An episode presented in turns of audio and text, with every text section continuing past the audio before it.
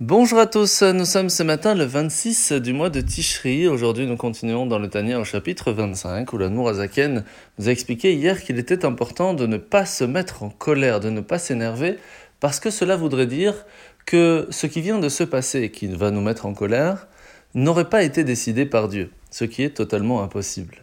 Et donc la question qu'on devrait se poser, c'est pourquoi est-ce que Dieu a décidé ça et pas du tout de se mettre en colère? Sur ce, l'Admour se pose quand même la question. Est-il possible vraiment de dire qu'après 5000 ans de la création du monde, Dieu continue de vérifier chaque petite chose qui se passe autour de nous? Il a créé le monde.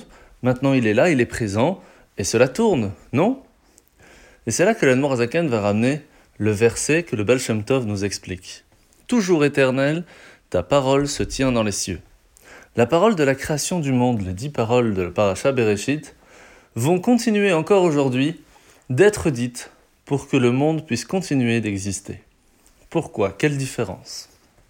Lorsqu'une personne prend un arbre, va le couper, va en faire une table, même la plus magnifique qu'elle soit, à un certain moment il peut partir et la table restera. Parce que ce n'est qu'une transformation de quelque chose d'existant à une autre chose existante. Le monde par contre a été créé à partir de rien, du néant.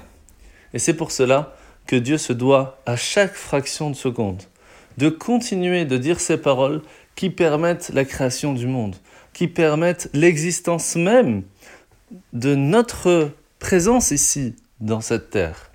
Et c'est pour cela qu'il est impossible de dire qu'il ne fait pas attention à chaque détail de tout ce qui se passe. La mitzvah de ce matin, c'est la mitzvah négative numéro 179-179, c'est l'interdiction qui nous a été faite de manger un être rampant quelconque qu'il soit aquatique, ailé ou terrestre. Mitzvah euh, négative numéro 180, c'est l'interdiction qui nous a été faite de manger un animal qui serait mort naturellement, sans shrita. Mitzvah négative numéro 188, c'est l'interdiction qui nous a été faite de consommer la chair d'un taureau condamné à la lapidation, même s'il a été abattu rituellement avant d'avoir été lapidé. Pourquoi serait-il condamné à la lapidation? Car il a tué un être humain la paracha de la semaine. Nous sommes paracha Bereshit et nous voyons, après que Adam et Chava ont raté d'une certaine façon la chance de pouvoir demander pardon lorsque Dieu leur demanda Où en êtes-vous? Avez-vous réussi à ne pas manger le fruit interdit? À chaque fois, chacun a répondu Ce n'est pas de ma faute, c'est la faute de l'autre. Caïn, le fils d'Adam et Ève, a eu la même erreur. Lorsqu'il s'est rendu compte que son sacrifice n'a pas été accepté et que c'est son frère Avel que son sacrifice a été accepté, il remit la faute sur son frère, et pas sur le fait que lui-même n'avait pas donné de tout son cœur.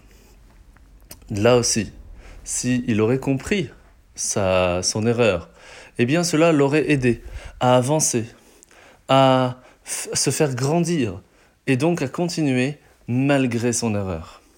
Par contre, si on n'apprend pas de nos erreurs, cela ne nous aidera jamais à avancer. On ne trouvera que des justifications de cela. Il est donc extrêmement important, premièrement, d'admettre que l'on puisse s'être trompé, et à partir de là, en faire un tremplin pour pouvoir grandir encore plus qu'avant. En vous souhaitant de passer une bonne journée, et à demain.